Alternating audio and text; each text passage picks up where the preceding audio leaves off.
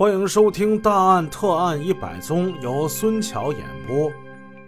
根据赵先生的举报，奉贤警方初步断定，这伙人极有可能就是涉嫌传销的犯罪团伙。因为从他们的组织架构上来看，即会员、推广员、培训员、代理员、代理商五个级别。你看，如果你想晋级的话，你就必须。得不断的发展下线入会，只有达到一定的人数之后，你才能得到晋级。在这个过程之中，全部数据均输入电脑，转化为点数，然后由电脑系统按照点数的多少自动晋级以及计算提成。这显然就是一种五级三阶制的传销模式，而这正是我国法律明令禁止和打击的。说到这儿呢，有的听友就有点懵了，啥叫五级三阶制呢？咱们说一说，五级呢就是会员、推广员、培训员、代理员、代理商五个级别；三阶制呢，则是首先要让参加的人认为他们参加这个活动是合法的活动，在这个过程之中，主持人呢会煞有介事，或者是断章取义，引用一些经济学家的理论，引用他们的讲话。从宏观经济谈到微观经济，也就是一个极具煽动性的一个洗脑的过程。其次呢，是要让他们知道参加这个组织的活动那是很有前途的，前途是一片光明的，可以赚到大钱。最后呢，则是所谓的分享课，组织者会向每个人收取三千元的入会费，这也就是整个课程最关键的部分。通过对上述这些情况的分析。侦查员们完全可以肯定，这就是一个典型的沿用新田模式进行传销的诈骗团伙。于是，奉贤警方立即成立以经侦支队为主的专案组，开始了为期两个多月的外围侦查。那么，这个传销团伙的头目究竟是谁呢？团伙中有多少骨干分子呢？入会费收取了多少？资金的具体流向又是哪里呢？经验丰富的侦查员明白，打击传销活动最主要的就是挖出传销团伙的组织者。侦查员发现，在上课地点、培训课堂讲课、考试收钱的，都是一些培训员级别的人，还有一伙人则躲在他们身后操控着。于是，围绕着这些培训员的社会关系以及活动轨迹，在汇总了许多的线索之后。一名名叫陶红的退休妇女逐渐进入了侦查员的视野之内。经查，陶红是上海本地人，目前居住在西渡地区，已经获得了代理员级别。他是这个点儿的负责人，在西渡地区的传销点里经常活动的，大概有三十多个人。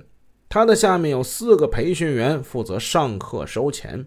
与此同时，侦查员还发现。在奉贤区的凤城镇、金山镇，还有凤京镇，很有可能还有他其他的传销连锁点。于是，侦查员们立即是兵分几路赶赴上述地点。在金山区凤京镇的一个居民住宅内，侦查员们发现了一个传销窝点。但是遗憾的是，这个窝点比较小，在里面上课的总共只有五六个人。这显然和事先掌握的情况并不是相符的。经过进一步的搜查，终于在离这个住宅区两百米左右的一个工厂仓库里，发现了规模庞大的传销点。赶赴凤城镇的侦查员们也在一栋别墅之内发现了传销点。和别处的传销点不同的是，这里传销课堂和宿舍均安排在别墅里。这个点儿的负责人是一名叫封红英的退休妇女，她是陶红发展的下线，她已经取得了代理员的级别。至此，这个传销网络在上海的三个窝点已经全部被警方掌控。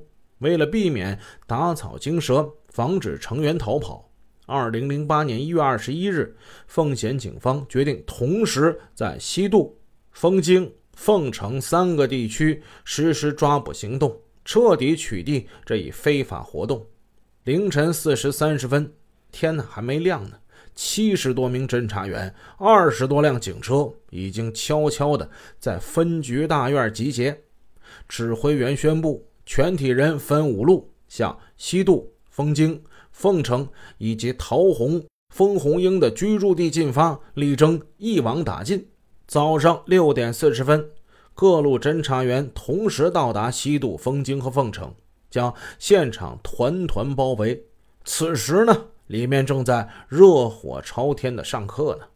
侦查员们以迅雷不及掩耳之势就冲了进去，当场抓获十余名参与传销的人员。与此同时，负责抓捕陶红的那路侦查员们赶到他的住所之后，他们看到房间的窗帘是紧闭着的，敲门呢也是无人应答。分析，陶红可能在他儿子家，而他的儿子就住在隔壁的一栋楼里。于是留下几个侦查员继续在他家守候外，其余的侦查员立即赶往陶红的儿子家。当侦查员们赶到陶红儿子家的时候，发现只有他儿子一人在家。他儿子说了，刚才他母亲打过电话给他，说他不在家，正在外面办事儿。哎，这就奇怪了。侦查员们想，我们凌晨五点钟的时候就已经在他家附近了，已经在这蹲守了。难道这个女人竟然能从警方的眼皮底下飞出去不成吗？侦查员们暗自纳闷儿。此时，从分局指挥中心纷纷传来捷报，其他几路侦查员均已是马到成功，现在就差这个陶红没有落网。侦查员们冷静分析之后，意识到也许是敲门惊动了陶红，他很可能还躲藏在家中。便让他儿子用自己的钥匙打开房门，而正在此时呢，侦查员发现从陶红家的厨房窗户里飘出来阵阵烟雾。哎呀，不好！